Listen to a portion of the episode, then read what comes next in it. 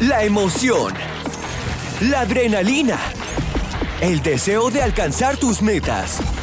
Todo eso lo encuentras aquí. Tune in this and every week y conoce las historias disruptivas detrás de los negocios más exitosos, consejos de los mejores mentores y secretos de las mentes emprendedoras más creativas. The time is now. Joan nos llevará en un viaje emocionante lleno de historias de éxito, fracasos, aprendizajes y mucho más. Esto es This is Si lo quieres ahora. Si lo quieres ahora. Bueno, por fin vengo a Ibagué a conocer a uno de mis grandes amigos en el camino del emprendimiento. Realmente eh, nos hace muy feliz estar aquí hoy contigo y conocerte porque, pues, paréntesis, no nos conocíamos, solo hemos hablado por videollamada muchísimas veces, llamadas, en fin, para quienes no te conocen, eh, por favor dinos quién eres, qué haces y a qué te dedicas. Perfecto. Bueno, primero que todo, Joan, muchas gracias por venir. Um, habíamos tratado de concretar una cita en Bogotá, pero lamentablemente no se dio. Toda nuestra conversación ha sido a través de lo remoto, a través de lo virtual, pero ¿Verdad? siempre fue como si fuéramos socios desde el momento en que Conectamos Sí, muy literal. rápido. Y creo que eso es lo bonito y lo chévere del emprendimiento y del networking. Am, mi nombre es Daniel Arias. Actualmente mi profesión o mi rol principal es diseñador de productos digitales. Me encargo mucho en cómo diseñas el cómo debe funcionar, cómo debe ser, cómo debe interactuar un producto con los usuarios. No solamente es direct- literalmente diseño cuadritos, sino que todo tiene un porqué, un significado, unos insights Hay algo detrás de... Exacto. Y los productos digitales hoy en día, pues, como saben, mueven gran parte del día a día de una persona. A través de tu smartphone consumes muchas cosas.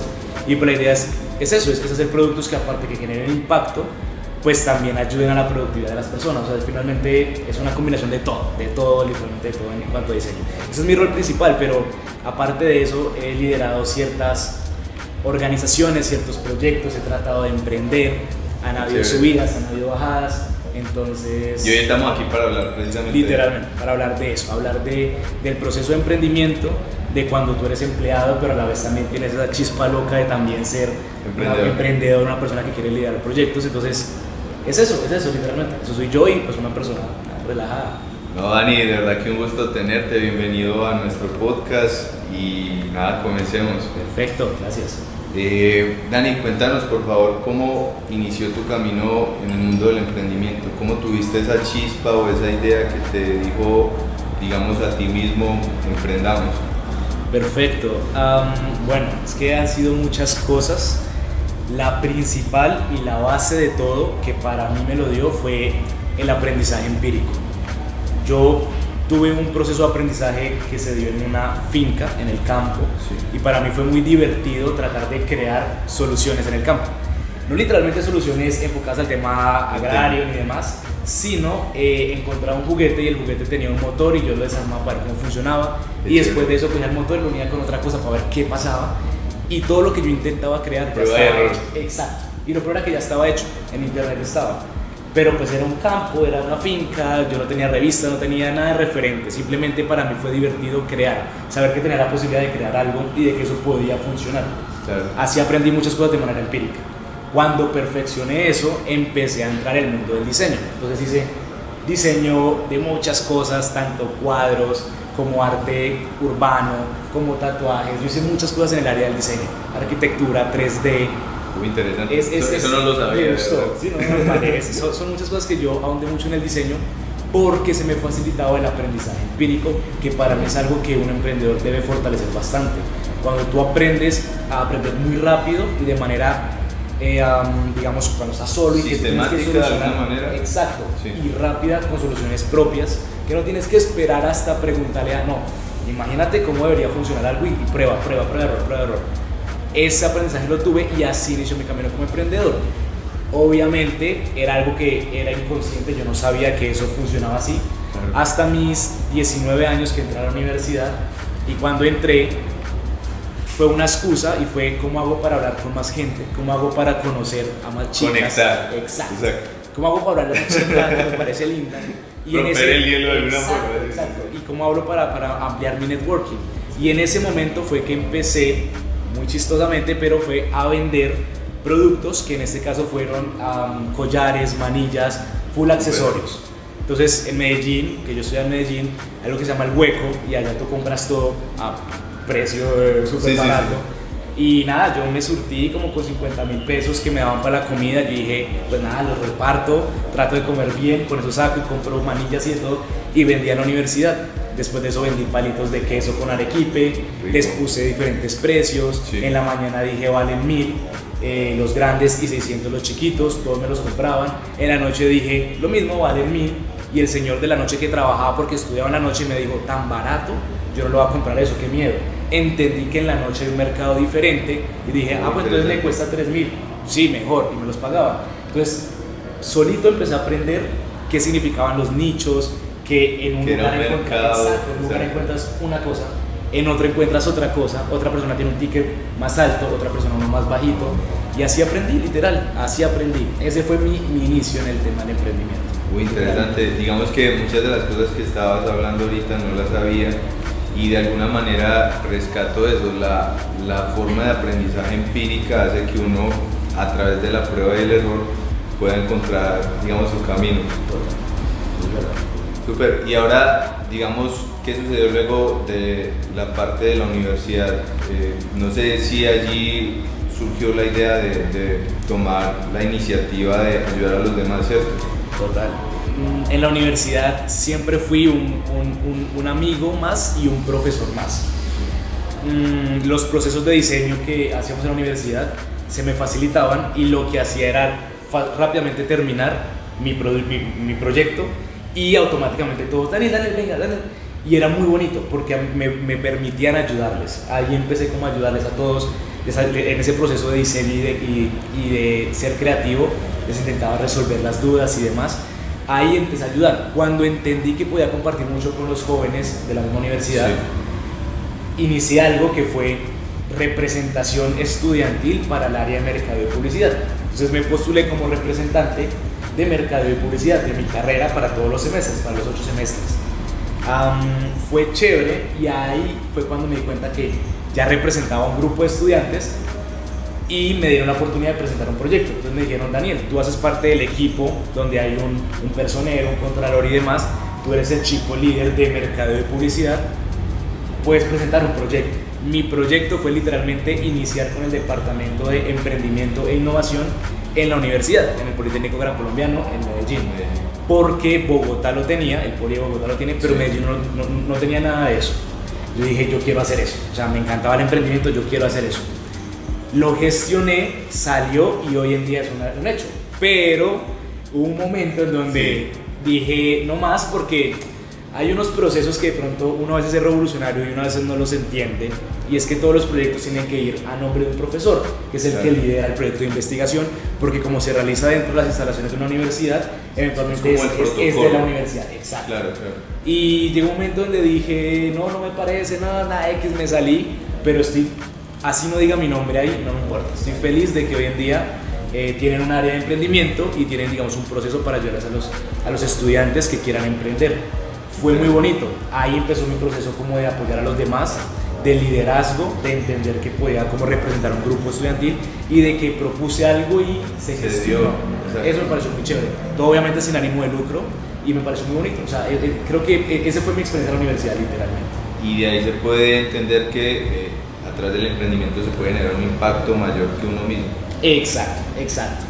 Ahí va el tema social. Exacto. Bueno, ahorita vamos para allá, pero, pero sí es eso. Sí, es sí porque digamos que, pues ya hablando del tema social, eh, tú hiciste parte de una fundación, incluso creo fundaste una. Total. Ahí hay, hay, hay, cosas muy, muy chéveres y es que después de la universidad, cuando entendí que, que tú puedes ayudar a los demás, pues llega un momento donde dices, listo, ya, ya me gusta, entiendo el mercado, entiendo el modelo de negocio, creo un producto, le saco un MVP, una versión rápida para testear, todo eso listo. Ahora, ¿cómo como con eso? ¿Qué más? O sea, ahora, ahora, exacto, ahora, ahora eso como me da de comer. Entonces, ¿cómo le saco plata a eso? Entonces, yo dije, listo, ahora metámosle números a eso. Números. Entonces, inventemos una idea, le meto números y listo, empezamos. Ahí empezó mi primera idea, que era comidas a domicilio para los estudiantes. Entonces, yo dije, oiga, qué chimba que usted llegue y pues nada, yo estoy acá en, en mi, en mi clase, ¿cómo hago para pedir? Ahí Rappi estaba full en, en furor, En ese Rappi era lo más top de... Sí, sí, sí. Aún obviamente sigue siendo un gran referente, pero, pero en ese momento Rappi era full. Y era, uy, bajamos Rappi, pero para la universidad, no sé qué, que uno vaya y pida y le llegue, y siempre fue el tema de pedidos.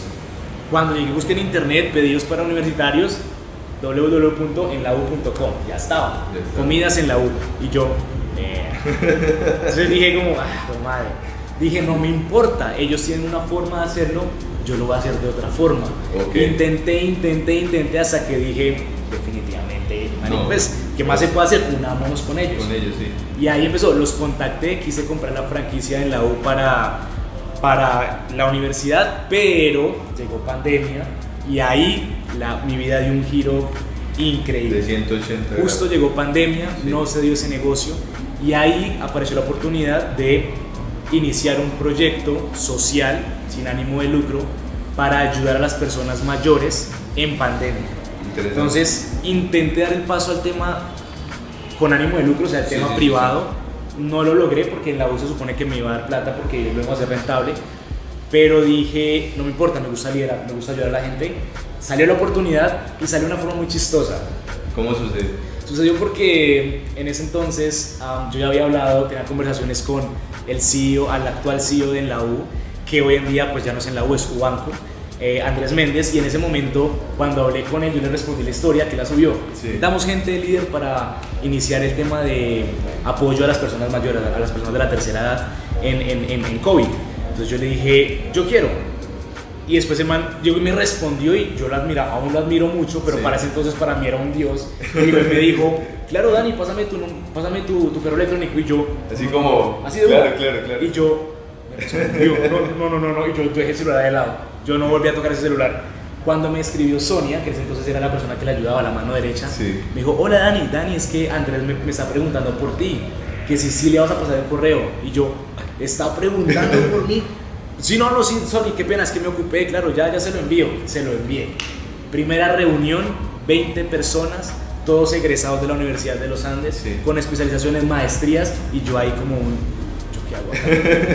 Personas Claro. increíbles que, claro, uno admira mucho, que aún admiro, Claro. pero uno siempre tiende a decir, uy, madre, yo aquí de pronto, ¿será que Como soy que no capaz? estoy en el lugar. Exacto. Literalmente síndrome del impostor 100, literal. Entonces era eso, era, ¿será que soy capaz? ¿Será que sí? Entramos, personas increíbles empezaron a dar eh, opiniones. Eh, um, un profesor de emprendimiento e innovación de la Universidad de los Andes estaba ahí. Gente muy que para mí era muy top porque como estaba iniciando en el tema del emprendimiento, Sí. era gente que yo decía, uff, brutal. Y todo el mundo, no, pues Con muchos esto". referentes. Exacto. Esa noche, esa, esa reunión fue como en la noche, literal, como a las 8 de la noche, hasta las 12 de la madrugada, más o menos una de la mañana, hablando, ¿qué vamos a hacer? O sea, nos reunimos, pero dijimos, ¿qué? Encontramos muchos problemas, muchos, muchos, muchos, hasta que dimos con uno que la verdad nos, nos impactó bastante. Y era que para ese entonces, que pasaron ya unos, pasó COVID y dos meses después, entendimos que las personas mayores eran las principales, Afectadas. las principales afectadas, Sí, sí, las, sí. las que tenían como mayor riesgo de que fuesen contagiadas y posteriormente de que pues fuese afectado de peor manera que el contagio y entendimos que las estaban aislando y en ese proceso de aislamiento nos dimos cuenta que terminaban solas y las cifras, eso es lamentablemente decirlo, para ese entonces las cifras de suicidio por depresión de personas mayores aumentó. Una tasa Exacto, total. Entonces ahí encontramos un gran problema. Dijimos, bonito que las ayudemos aislándolas, pero no sirve de nada. No las mata el COVID y, y fue una frase, un insight, Sí. porque en esos procesos de investigación, de entender qué vamos a hacer, salen insights y decíamos, no te mata el COVID, pero te mata la depresión. Es tenaz, es duro y... Lamentable y- porque es una total, realidad. total. Una Para ese realidad. entonces Sí, sí. fue una realidad y creo que hoy en día se pueden hacer otras, otro tipo de investigaciones que son muy fuertes con el tema de Claro. las personas mayores. Es muy bonito trabajar para ayudar a esta, a esta población y para ese entonces encontramos eso. La solución final fue mm, ¿cómo hacemos? Y brindemos ese acompañamiento remoto. Claro. Como no las podemos ver, pero entendemos que posiblemente tienen un celular, hicimos un mapeo de cuántas personas mayores para ese entonces tenían un dispositivo móvil, entendimos que la mayoría tenía un dispositivo para comunicarse, así no fuera smart, eh, no, Smartphone. no fuera smartphone, sino sí. simplemente contestar. Se- no- o sea, nos podíamos comunicar de X o Y tan solo tener el hecho de estar ahí, de oír a alguien detrás de, Exacto. Eso era lo que podías queríamos. evitar que... Entendimos que el Claro. contacto presencial es importante, Sí, sí. pero lo mínimo que podíamos hacer era brindar un acompañamiento remoto, era lo mínimo. Y ahí surgió eso, fue muy bonito. Hablo de la experiencia porque me gusta, o sea, me gustó ahondar en esta porque es que para mí Sí. esta fue muy especial por tres razones principales. La primera, porque entiendes y te conectas con tu verdadero corazón de decir, me vale tres hectáreas la plata, yo hago esto por amor. Por Después, propósito. exacto. Después entiendes que la plata es importante, claro, Sí, haces sí, sí. montas, de- montas empresa. Sí, pero es importante primero reforzar tu corazón para saber que lo que estás haciendo tiene un propósito detrás. Si no, si es por plata y es fácil, después así mismo de fácil te va a ir, Claro. lamentablemente. Esa fue la primera. La segunda, porque tuve mentores brutales. Tres mentores que resalto mucho, que uno fue el profesor de la Universidad de los Andes, que imagínate que un profesor de la Universidad de los Andes de Emprendimiento, Innovación y Desarrollo te dé clases así como puntuales, tú a tú uno. a tú. Claro, o sea, claro, yo me claro. sentía, ese más me decía y yo, sí señor, sí señor, todo lo anotaba. Todo, todo, todo. Ah, ese fue el primer mentor. El segundo fue Sonia, que era la mano derecha de Andrés, ya Sí. tenía un proceso de liderazgo. Ella era la directora general de Conacciones. Se me olvidó decir el nombre, Conacciones, Fue, la, fue la ONG que fundamos para, para ese entonces. Era directora general, por ende, cuando entré, lo, lo único que pude hacer fue, yo, trabajo, vengo de marketing, pues yo, yo lidero la parte de redes sociales, porque Claro. tenía todo un proceso, ¿no? Conacciones se dividió en, la- en el área de empatía, eran los que creaban el formulario y el, y el guion de cómo un voluntario tiene que hablar por teléfono con la persona mayor. Claro. Entonces ellos creaban eso. La parte de comunicaciones, que era yo, literalmente, que era los que movían redes. Sí. Pues como yo estudiaba mercadeo, pues era lo mínimo que podía hacer, literalmente. Y se Hice facilitaba, claro. Exacto. Am, y habían otras áreas que era como la de manejo de voluntariados y la, y la de alianzas, que era como para empezar a crecer. Yo me fui de líder, de líder del área de comunicaciones, entonces Sonia era la directora principal y ella pues era mi otra mentora directa que tenía. Aprendí mucho de ella porque entendí que por más social que sean las cosas, por más bonito que se vean, hay que trabajar. Entonces, no es como, ay, por favor, no, es como, yo sé que estás acá, ahí hay personas mayores que están de pronto teniendo un tema un poquito como complejo. Sí. No, o sea, yo no te voy a rogar, o sea, o me ayudas o, o- o no, o te vas y traigo otro voluntario. O sea, literalmente las cosas se hablan puntual porque Directas. cuando uno trabaja. Hay que ser directo. Todo suena muy lindo, pero pues las cosas creo que se tratan de hablar así, sea el tipo de negocio que sea, con ánimo o sin ánimo de lucro. Entonces, am, después de eso, esa fue mi directora principal, la persona que me ayudó. Y finalmente tuve al, al, al super pro que fue Andy Méndez. Andy Méndez en Andy ese Méndez momento. fue en ese momento Claro. am, mi mentor principal y me dijo, Dani, agéndame 30 minutos a la sema- una vez a la semana. Yo con Sí. eso ya tenía todo. Y esos 30 minutos era Valioso oro puro. o sea, valioso y era. Tú tienes que hacer esto, esto, tienes que hablar, o sea, fue... ¿Cómo, cómo era esa metodología Era de trabajo, digamos, con él? 30 Bueno, minutos donde él se conectaba y era, hola Ni, ¿cómo estás? Bueno, cuéntame, ¿qué hiciste hoy? Pues era todo, siempre se trata de manejar por sprints. Sí, es sí. qué hiciste ayer, qué vas a hacer hoy ¿Y qué sigue? y qué sigue. Sí. Entonces, bueno, aquí yo, no, mira, hice esto, ta, ta, el equipo esto, estamos avanzando así. Listo, Dani, perfecto. Cuando él me escuchaba, esos, die- esos cinco minutos desde él escucharme qué había pasado, veniendo de la cátedra. Listo, Dani, entonces ponle cuidado. Tienes que hacer esto, esto, esto. ¿Quieres hablar al equipo? Hazle así, así, así. Divídelo así, así, así. Todo en comunicaciones. Ok. Eso, fue como, como, como el tema.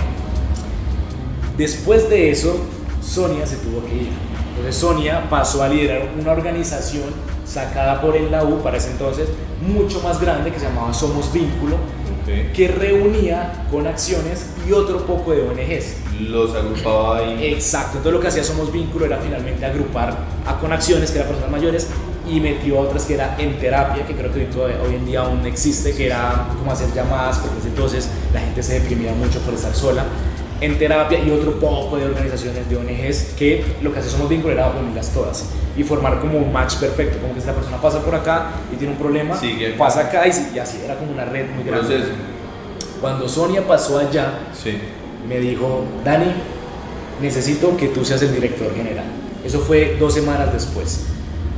Entonces me dijo, ¿puedes o no puedes? Entonces hay un meme muy chistoso, una chimba, en el que hay un man así con un libro en un jet, en el jet, y dice, ¿cómo aprender a volar un jet? Entonces el meme dice, diga que sí y después aprende cómo. Claro. Entonces yo literalmente... el camino, como todo emprendedor. Exacto, sí, literal, así le toca a uno. En ese momento yo literalmente dije, dije, no, obvio, sí, claro. Hagamos. Yo puedo, yo puedo, yo puedo, obviamente, yo puedo. Aún tengo una duda, no lo he hecho, lo voy a hacer un día es que vuelva a verme con Sonia, la vez pasada que me vino se la hice, y fue porque me puso a mí. Ahí habían 25 personas que eran, como les digo, ya egresados, son egresados de la Universidad de los Andes, con especializaciones, maestrías en áreas afines. ¿Por qué a mí? Sí, si me permites decir algo, Claro yo sí, diría que quizás vio algo en ti muy específico y especial que hizo que ella tomara esa decisión. Mm, yo también espero que haya sido por eso. Claro. Mi primera pregunta fue literal. Yo soy el más joven, Sí. era el más joven en ese entonces. Estaba estudiando, era el que tenía más tiempo. Todos ya trabajaban y demás, era el que tenía más tiempo. Yo dije, yo creo que fue porque era el que tenía más tiempo. Ah, bueno. Yo supuse eso, ¿no? Sí, yo supuse. sí. Pero también fue interesante analizarlo porque es que en ese entonces demostré mucho liderazgo. Y Sonia me dijo, Dani, es que tú eres el que, el que debe hacerlo. Y bueno, hoy en día yo agradezco porque hoy en día hemos hecho cosas como lo que estamos haciendo hoy en día acá. Sí. Viene de eso, entonces yo tampoco creo que haya sido porque todo era tiempo libre, obviamente. Claro. Pero yo me yo me dije, no, debe ser chistoso, debe ser por eso. Cuando acepté, ahí fue cuando entonces dijimos, listo, Dani, ponle que yo me voy, te voy a hacer un seguimiento y Méndez te va a hacer 30 minutos una vez a la, a la semana. Ahí fue cuando él pasó a ser mi, mi, mi, mi mentor, cuando ya me dijeron, es el director general. Ok. Ahí aprendí otro poco de cosas, a hacer alianzas, a hablar con gerontólogos, que son las personas como encargadas y, y que saben mucho del tema de personas mayores. Sí. Hablaba con gente que era tesa, que yo que me decían, Daniel, usted... Referentes en ese tema. Claro, y era Daniel, ¿y usted y cómo las personas mayores? Y yo decía, bueno, vari- o sea, para mí siempre el síndrome de impostor estuvo ahí, no lo dejé entrar, pero siempre estuvo ahí. Como Siempre, paralelo. Siempre, exacto. Y ese fue el proceso literal de, de estar ahí, de aprender a la, a a la- a la- La o sea, fuerza. a la fuerza, Sí. duro, o sea, todos los días era un aprendizaje, era la primera vez que yo hacía eso. Yo literalmente venía de, de nada, pues de estar en la universidad, de salir con los amigos, de compartir, de, de almuerzos, para pasar a estar todo el día en pandemia pegado a un 100% computador 24 horas. enfocado en el- 24, literalmente. Sí. E- Esa fue mi, mi introducción al trabajo remoto. Muchos chicos dijeron, no, entrar a la universidad y ahora me toca ver remoto. Ah, Eso para mí eso lo- eso era lo, lo de menos. Lo de menos. Yo ya amaba ver una reunión y tener reuniones con gente súper tesa a través del computador. Eso fue el trabajo remoto. Fa- Facilitó en alguna Literal, medida literal, el proceso que vino total. luego. Todo- exacto, literal. Después, como todo fue remoto, Sí. eh, facil- facilitó ese proceso. Dos aprendizajes de eso. El primero, puntual. Méndez me lo dijo. Si quieres aprender, ahora, no digo que necesariamente tengas que pasar por eso, pero si tienes la oportunidad de pasar por eso, se lo recomiendo. Méndez me dijo, si quieres ser un grandioso líder y un líder excepcional, no un jefe, un líder, Líder.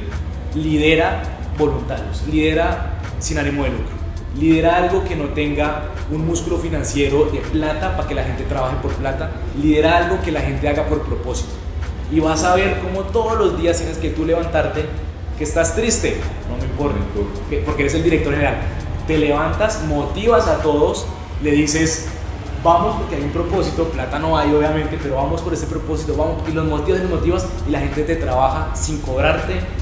Así aprendes a ser un buen líder. Yo le dije, sí, o sea, tienes razón, Sí, tienes la razón, tienes razón, o sea, qué, qué loco suena, pero es, es en serio. Después aprendes a ser jefe, no digo que ser jefe sea malo, porque también tiene que exigir. Y es difícil uno que decir como un match, un equilibrio entre Ex- ambas exacto. partes. Total, porque a mí, yo ahí sufrí con eso. Yo era muy buena gente. Entonces yo, no, tranquilo, no sé qué. Pero a veces tocaba lo que Méndez decía, a veces toca Presionar puntual. un No importa que sea el lucro. Exacto, exacto. Puntual, puntual, puntual. Entonces, nivelas eso. Pero es un aprendizaje que me llenó mucho. Y dije, es en serio, o sea, aprendes bastante. Y finalmente, a lo último, a lo último, un año después de haber hecho cosas increíbles, colapsé, o sea, me entró un burnout porque tenía tantas vainas y un día Méndez, claro, como yo lo, admiraba, lo admiro y, lo, y se lo admiraba bastante, entramos a una reunión, teníamos una discusión del equipo, no sabíamos para dónde iban las personas mayores, fue súper complejo, terminamos y Sony me dice, Dani Méndez está muy bravo contigo. O sea, dice que lo hiciste perder el tiempo, entró a la reunión y esto, y, él quería escuchar que el equipo estuviera bien, qué pasa con el equipo, que no entiende. Un año después, claro, le tocaba exigir. Yo ese día dije, o sea, yo dije todo, o sea, claro, todo, no, ese día lloré. Fue, mi primera. Fue un colapso. Total. Sí, literal, fue, fue, mi primera llorada de haber dicho, uff, marica, decepcioné a Méndez, o sea, para mí eso era lo peor. y claro, fue, fue, fue, fue brutal. Claro, no lo hizo en mal sentido, pero es como que, como digo, todo es Tenía una, unas expectativas hasta ese instante que... Ese día colapsé, dije ya no más. Obviamente no es decirle ya no más a las personas mayores, no, es tratar de continuar. Dejamos a una líder que continuar ahí, pero pues bueno, digamos que el proceso eh, se pausó. pero uno aprende, o sea, uno aprende. Eso es lo mejor, lo bonito, uno aprende. Digamos que no, no, fue una pérdida de tiempo, más bien fue ganar experiencia. Total, total. No, no, uno no pierde el, o sea, uno no pierde el tiempo. Nunca. No, nunca, nunca. Yo creo que, que eso es lo bonito. Mm, tu vida, es que hay mucha gente que se queja mucho de la vida de uno en personal y decir, no, es que salí con mi familia y, tuve problemas con mi mamá y, entonces perdí el tiempo. Y para mí, para mí personalmente, arrepentirse es lo peor que hay en este mundo para usted. Arrepentirse, ¿cómo es posible que usted dijo que es que eso que pasó ya no tiene valor? No. O sea, para mí arrepentirse, parce, así sea lo más malo posible. Sácale lo más positivo a eso porque es tu vida, o sea, decir que lo que pasó no importa, o sea, es como... como decir que tu vida no vale nada. Exacto, sí, uno, uno cree que está bravo con otra persona, pero te estás desvalorizando. Lo que pasó, sácale lo más positivo, aprendiste, continúa a ver para adelante. Lo digo más en procesos personales, porque pasa mucho en procesos personales, con la pareja, con la familia y demás, pero pues también en la empresa igual. No es que perdí tiempo en esa empresa, no, aprendiste. Aprendí algo. mejóralo, cámbialo, si fue problema tuyo, cámbialo, y vamos para algo mejor literalmente. Esos fueron los aprendizajes de él. digamos que entonces fue un proceso que de alguna manera eh, significó bastante en tu vida. Total. Porque ya lo que viene después eh, fue la parte de, de Tecnopark. Exacto, lo que vino después. Sí, literal, literal. Lo que vino después fue que por mi parte saqué una fundación, obviamente no, nunca se ah, registró, eso, nunca se registró, pero por mi parte entendí algo. Una vez tuve una discusión con una persona que para ese entonces pues era mi amigo, hoy en día pues una persona que si la veo la saludo, pero tuve una discusión porque esa persona, el proceso fue el siguiente, yo intenté fundar una fundación que lo que hacía era reunir un grupo de personas que eran personas con capital privado, todos daban un aporte y entre todos hacíamos como una vaca y con esa vaca finalmente decíamos a quién vamos a ayudar, a tal persona, listo. Reuníamos, todos pongan una cuota, vamos a ayudar. La discusión que tuve con esa persona fue que yo quise que eso fuese rentable, escalable. Entonces yo dije, como es plata de gente, voy a tomar fotografías, voy a documentar los procesos no por populismo, sino por documentar qué pasó, claro. genera un PDF con facturas de lo que se compró y que la gente se suscriba y que así como tú pagas una suscripción de Spotify, de Netflix, que automáticamente se debita, ¿qué tal si una suscripción de 10 mil pesos? Se ayudará a alguien. Y ya, mil personas dando 10 mil pesos, 10 millones de pesos mensuales. ¿Qué hacemos con eso? Parce, tenemos un flujo de caja para donarlo. Para ayudar a los demás. Exacto. Así como uno gasta en suscripciones, yo lo acepto. Yo también tengo suscripciones de Netflix. Es una suscripción para ayudar. y que a tu correo te llegue lo que pasó y lo que se hizo. Este año impactamos a tales, esto a tales. Imagínate tener un montón de gente. Melgar tiene en ese momento, si no estoy mal, 64 mil personas. Imagínate solo tener mil para Melgar, 10 millones, 640 mil, solo con una. O sea, era, era muy loco entender que el impacto era muy fácil. Cuando le dije lo de documentar, el chico me dijo que no le parecía porque él iba en contra de eso de grabar a las personas. Es entendible, yo no lo hacía con ese fin, lo hacía con un fin sostenible, que eso fue lo que aprendí en, con acciones, que tú, por más social que sea, también hay que, hay que gestionar dinero. dinero. Y es muy bueno hacerlo sostenible, tener cifras. Digamos que utiliza el dinero como una herramienta. Exacto, no para lucrarse, porque no, es ánimo de lucro, pero sí para costear cosas que nos permiten tener más impacto. Yo no compro en, en, en, la fundación un computador para una X persona porque sí, no, lo compro porque le va a dar para administrar los clientes. O sea, es como que. Todo tiene un porqué. Es más, las fundaciones sin ánimo de lucro que hoy existen tienen costos, tienen equipos internos que pues eso, eso les cuesta algo que los, obviamente los financia alguien. Que sobre algo que después del costo, tú corres una, un margen de ganancia y sobre para los, eso, no, eso es sin ánimo de lucro. No significa que no tengan costos y que tengan que comer, eso, eso sí es verdad. Entonces ahí entendí que eso era, podía hacer que el negocio fuese rentable. El chico me dijo que no estaba de acuerdo y me echó en cara de que él era capaz de donar. Le dijo, no, yo salgo y yo dono un mercado. Y ahí entendí la importancia y el impacto de que si tú vas a donar algo, una cosita, yo me di cuenta de que yo no iba a donar una cosita.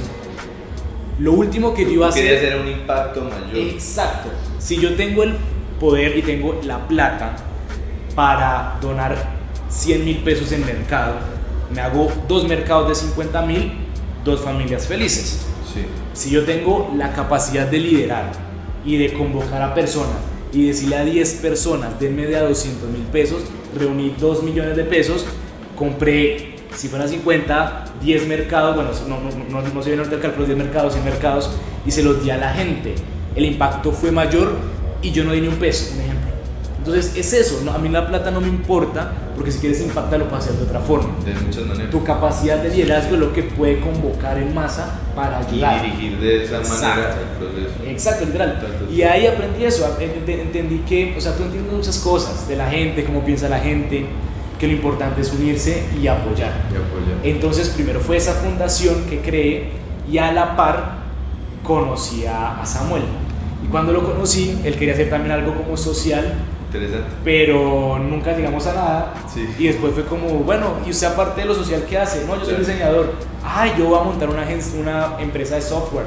Ah, bueno, genial. Ah, bueno, no. Y ahí arrancó todo el tema de Todo software. el- todo y ahí el- iniciamos el sí, proceso de software de crear una empresa, que, una fábrica de software que desarrollaba software de gran envergadura um, y se dividía en diferentes procesos, tanto diseño como desarrollo.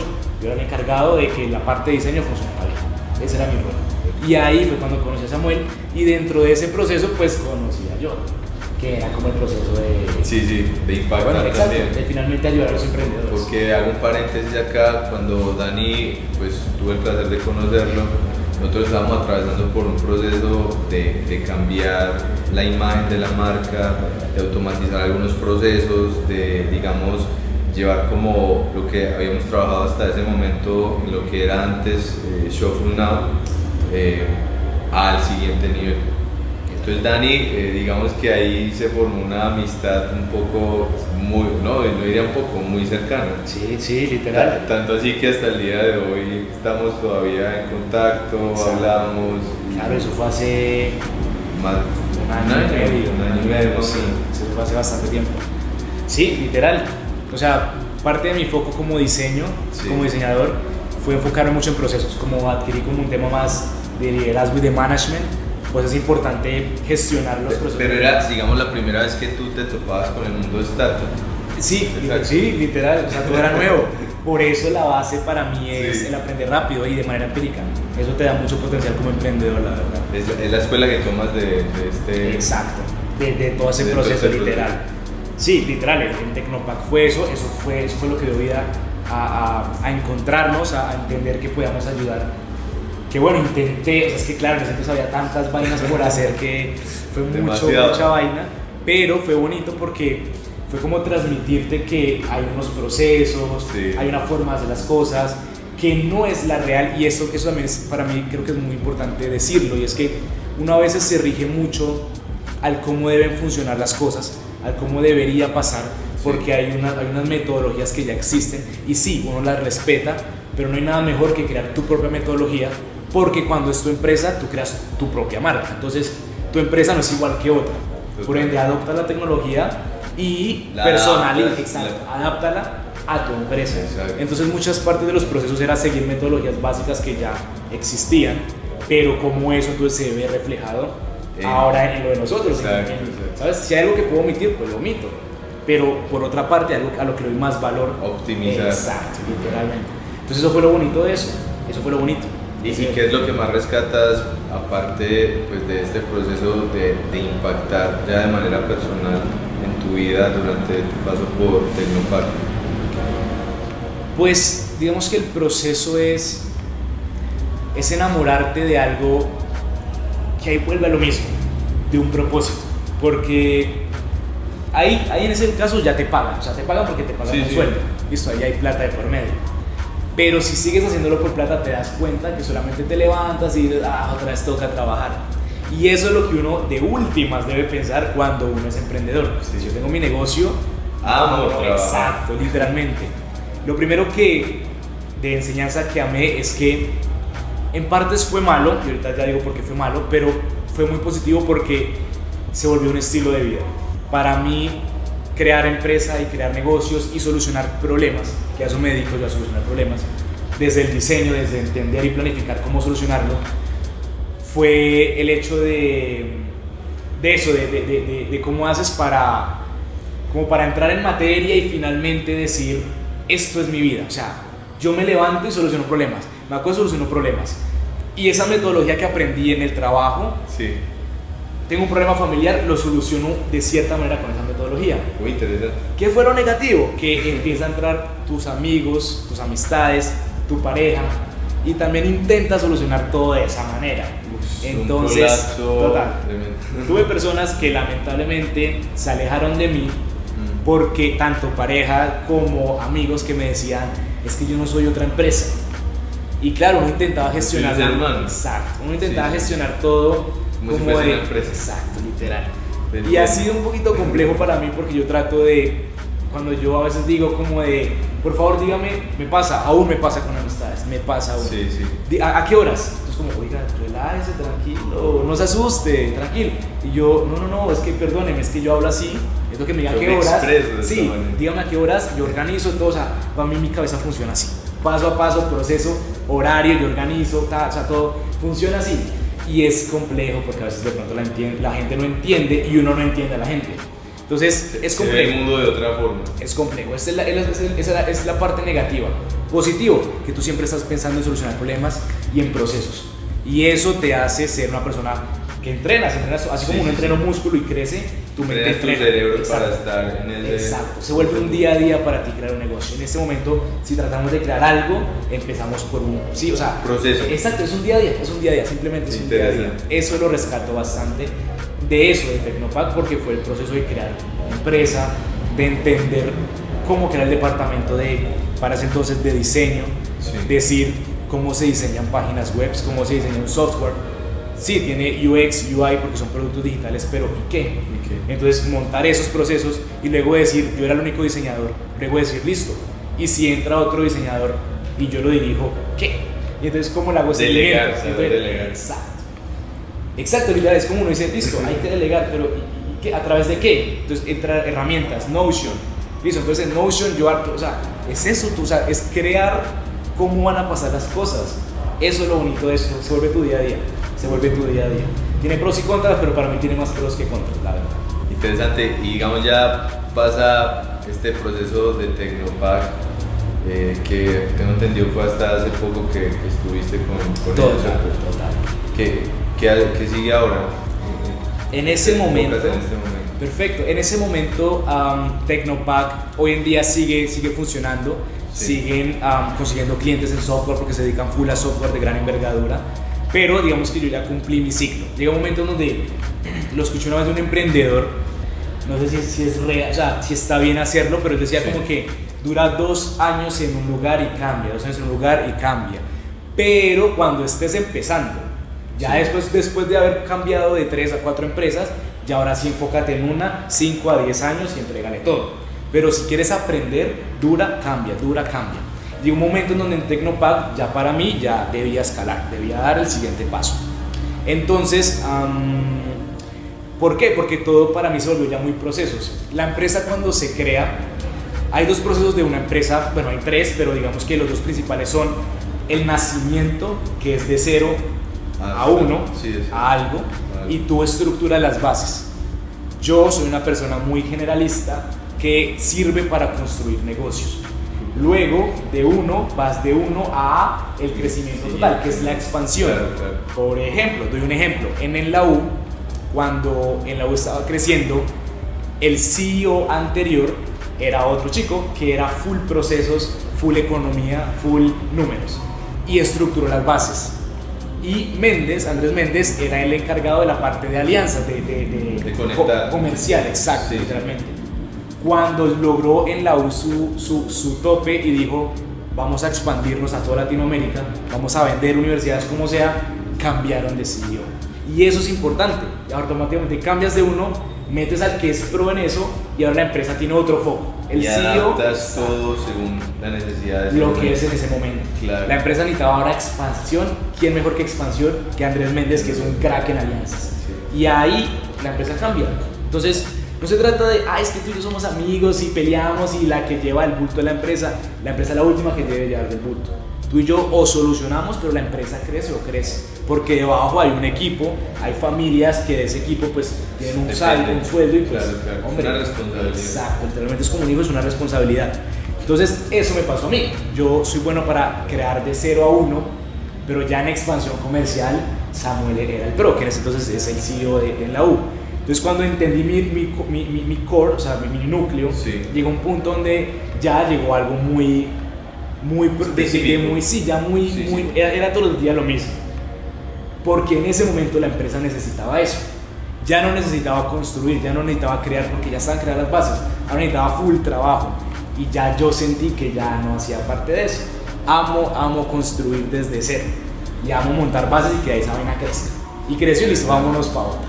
Claro. Es, es- es- es- eso es lo que me gusta, porque eso viene de la niñez, de lo que decía de Sí. crear. Siempre ha sido muy, muy de crear. Entonces, hoy en día hago algo muy similar, que es tratar de construir dentro del equipo de desarrollo de software una fábrica de software que cree productos digitales y como yo hago que el área de diseño funcione al pelo, como dicen. Es igual, unos dirían es volver a empezar, porque literalmente soy el único diseñador acá, y ahorita les nombro un poquito la empresa, am, y literalmente, pero yo sé que va a pasar lo mismo. Creo procesos de diseño, se estandarizan, junto al equipo crecemos y debajo entrará todo el poco de gente y crece de manera am, vertical la empresa. Claro. Crea auto- crece automáticamente, entran más diseñadores, más desarrolladores, pero es eso. Siempre me he movido en el mundo del software, en este caso porque he estado como en esta área, pero es eso. Am, arrancas desde cero, pero yo estoy feliz. O sea, literalmente es construir lo que Es, yo es como tu propósito. Exacto. Actualmente estamos en Space Marketing, que es una agencia de marketing y publicidad eh, que está ubicada en, en- en- en el municipio, bueno, no es de ciudad, Sí, en la ciudad de Ibagué, um, y se encarga de hacer eh, marketing para empresas muy, muy, muy importantes de Ibagué. De Ibagué. Mercacentro, que es una de las empresas de supermercados más, ¿cómo se dice eso? Característicos porque son de los ibaguereños. La, la- la- la Universidad del Tolima, le hacen para ellos también, para la UT. Um, que otros no, tienen, tienen muchos clientes, son muy, muy grandes, muy corporativos. Es un Sino modelo que- negocio B2B. Ex- exacto, sí, netamente B2B. Sí. Neta, siempre es hacerle marketing y todo. Digamos que hacen aparte de marketing, ah, también hacen, o sea, perdón, el espectro de marketing entra manejo de cuentas de redes sociales, Sí, creación sí. de marca y demás. Pero siempre ha venido acompañado que cuando tú entras al mundo digital, no solamente vas a hacer un Instagram. Entonces creas un Instagram, creas tu marca, subes tu, tu catálogo de productos Y lo dejas ahí. Exacto, ya está ahí. No, no, no. Y luego dices, necesito una página web. Entonces resulta que la presencia digital que viene desde el marketing va muy conectada Todo al desarrollo web. que se complementa. Exacto. Y así como llegaban, es más. Hoy en día trabajo con Ricardo, que espero más adelante puedas conectar con él, que sé que si es así, él sí te va a hablar mucho de la empresa, te va a dar más detalles. Am, pero a Ricardo lo conocí en Tecnopac. Muy interesante. Suena muy loco, pero estábamos en Tecnopac un día con Sí. Samuel y con la chica de redes, Alison, Ali, sí. parchados en un WeWork tratando de solucionar las vainas de Tecnopac. Durábamos en WeWork hasta la una de la mañana. Ahí también Wow. saqué una, un- un- una vaina muy chévere y es que el WeWork uno lo ve como muy bonito, ¿no? Como muy wow, todo es estético, todo es bonito, todos esos colores. Una serie de televisión. Literalmente, todo es súper bonito.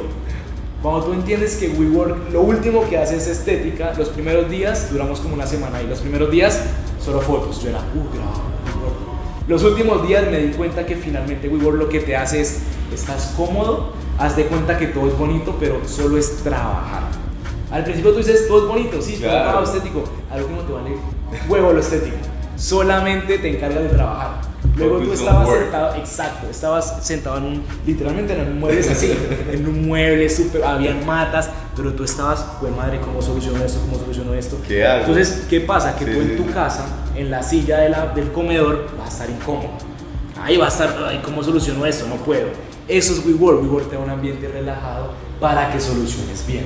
Entonces, entiendes la metodología del trabajo, amas trabajar. Y estábamos ahí cuando una empresa de marketing, que en este caso pues, era Space, la más grande, dijo, me voy a aliar con los más grandes del software. ¿Por qué? Porque ellos le decían, oiga, ustedes hacen páginas web. En Space lo hacíamos, eh, en, en Tecnopack lo hacíamos. Y en Tecnopack nos decían, oiga, ustedes hacen manual de marca. Wow. Entonces dijimos, hagamos un match, conectémonos, Sí, sí, finalmente trabajemos juntos Claro. y nada, ustedes nos desarrollan eso, nosotros desarrollamos aquello. Pero pasa algo que es muy complicado con el tema de, de tercerizar y es que a veces es complejo manejar como las ganancias y la rentabilidad del, del- del negocio. Entonces finalmente mm, entendimos que no era, o sea, que como que no era el match total, el match perfecto, porque Claro. los costos se subían y demás. Um, y eh, cuando dejé de trabajar allá me vine para acá para construir Sí. eso, una fábrica in-house dentro de Space, que como te digo, aparte de dar todos los, todos los servicios de, de marketing, también da los servicios de, de software, Desarrollo. de desarrollo web, desarrollo de software, que bueno, ya Ricardo te hablará más, más de eso. Ahí resulté acá y acá estamos como en este espacio, tratando de aprender más y, y, y feliz de, verdad de, conocerte. Digamos ya para finalizar la pregunta de siempre le hago a los invitados, en este caso a ti mi amigo eh, Dani, es ¿crees que un emprendedor nace o se hace? Un emprendedor nace o se hace. ¿Difícil o Uf, fácil? Es, es, es, complicado. es complicado porque no quiero herir sentimientos de las claro. personas que. Eso me recuerda como cuando Freddy habla. Cuando Freddy. Sí, sí, sí. De malas, yo hablo que así literalmente. Directo. El mal es directo. Sí. Y creo que es importante saberlo, pero yo siento, ¿no? A mi parecer, voy a dar un poquito de contexto Sí. y después doy la, lo, lo que creo. Y es que estamos en un mundo, en este caso, bueno, estamos en un país en donde lamentablemente no podemos decidir en dónde nacemos, ¿sí? Y cuando tú naces, pues simplemente naces una familia. Y en ese momento, desde los, si no estoy mal, desde los 5 hasta los 12 años, es una etapa en donde tú eres una esponja, absorbes todo. Total. Tu, tu familia te enseña a hablar, a escribir, el colegio te enseña otras cosas, pero en ese proceso de aprendizaje tú como niño eh, coges y coges y coges Todo, información, todo. coges, exacto, coges información. Uno hereda cosas de los papás, de pronto el carácter, la forma de hablar, O hasta de pensar en hasta- ocasiones. Exacto, la forma de pensar, la forma Sí. de actuar. Pero siento que uno hereda más cosas biológicas. Puedes heredar enfermedades y demás. Que sí siento que no hereda, y es que la forma de pensar. Haz de cuenta que tú estás chiquito Sí, sí, y tú estás sentado acá. No hay nada en tu mente biológicamente que te diga sea así. Hasta que ves a tu papá, y voy a poner un ejemplo horrible, pero hasta que ves a tu papá pegándole a tu mamá y tú dices, ah, vale, ya. Tu mente captó eso. O, por otra parte, obviamente, lamento que eso pase en las familias, pero, o tú estás acá sentado y no, no, no, no sabes qué es nada. Biológicamente nadie te va a decir, Haz ay, esto". esto es rojo. Claro. Biológicamente, o sea, tu mente no es nada. Biológicamente eres una cosa, pero te digo, heredas de pronto que, que, que sientes azúcar bajo, o sea, heredas cosas biológicas. Cosas. Pero tu forma de pensar, no, hasta que lo ves y dices, ah, vale, voy a hacer eso. Entonces ves a tu papá trabajando todos los días y dices, ah, vale, eso es trabajar. Eso es- Y aprendes, te dicen, esto es azul. Ah, vale, eso es azul. Te educan en esa etapa. Ves otras cosas y eso es como un espejo para ti. Por ende, yo creo que en este caso el emprendimiento, el emprendedor se hace, se hace de lo que tú absorbes en ese momento. Naces con cualidades, pero yo digo, yo fui creativo y demás, pero porque mi mamá me puso a dibujar. Biológicamente, vuelvo y digo, si estás encerrado en un cuadrado blanco, ¿qué, qué, qué haces? O sea, ¿qué, qué va a pasar? No pasa nada. pasa nada, no. Pero si ves que alguien dibuja y dices, ah, vale, Esto- es, es- ¿esto qué es? Es que literalmente haz de cuenta que somos como cavernícolas, como, Sí, sí, sí. wow, ¿esto Es qué es? primera vez que ves la- Literal. Y es como, no, mira, entonces rayan y estoy, wow, tú rayas, wow, o sea, lo conoces porque hay un La, la fascinación de ver algo por primera vez. En este mundo no estamos solos. Claro. Literalmente, si estuviéramos solos hubiera una verdad absoluta.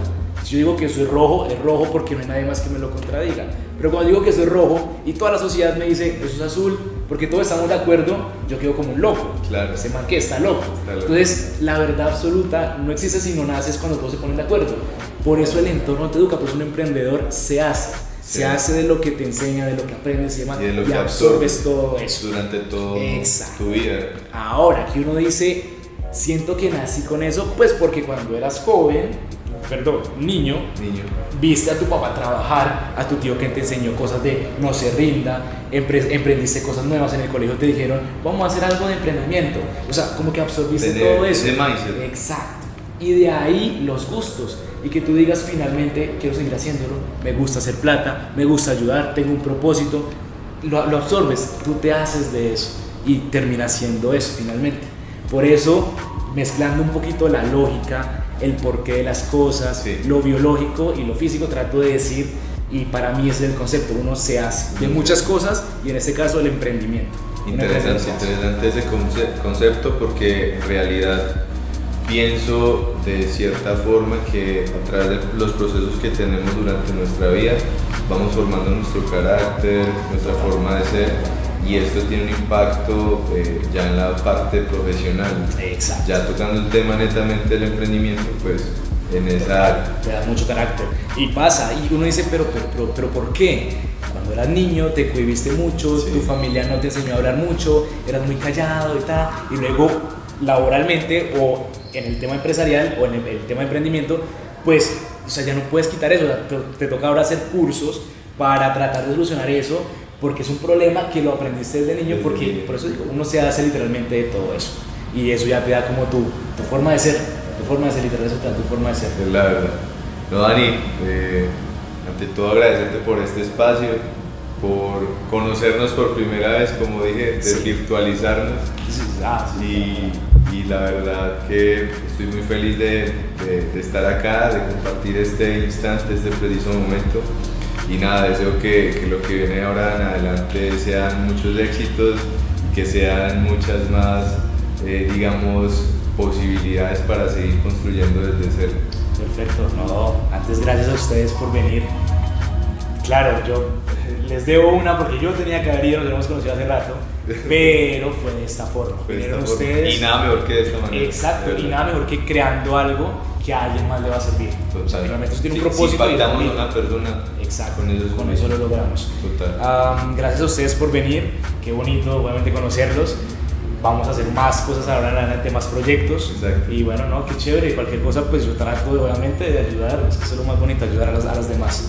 Eso la, la verdad es como lo que, lo que debería estar por primero, o sea, principalmente antes demás. de lo demás. Ayudas a los demás y eso te, re- te va a Yo, retornar. yo- yo tengo una frase con la que me gustaría pronto cerrar, es here to help, aquí para ayudar. Para eso estamos. Para- Para eso estamos y para eso deberíamos estar muchos acá, literal. Gracias, Dani. Gracias, no a ti, no, gracias a ustedes. Gracias por todo. Vale. Thank you for watching. Puedes encontrar más contenido como este en nuestra página web, snow.co. Snow.co. Hit us up on all our social media networks para estar al tanto de todas nuestras novedades. Si lo quieres ahora.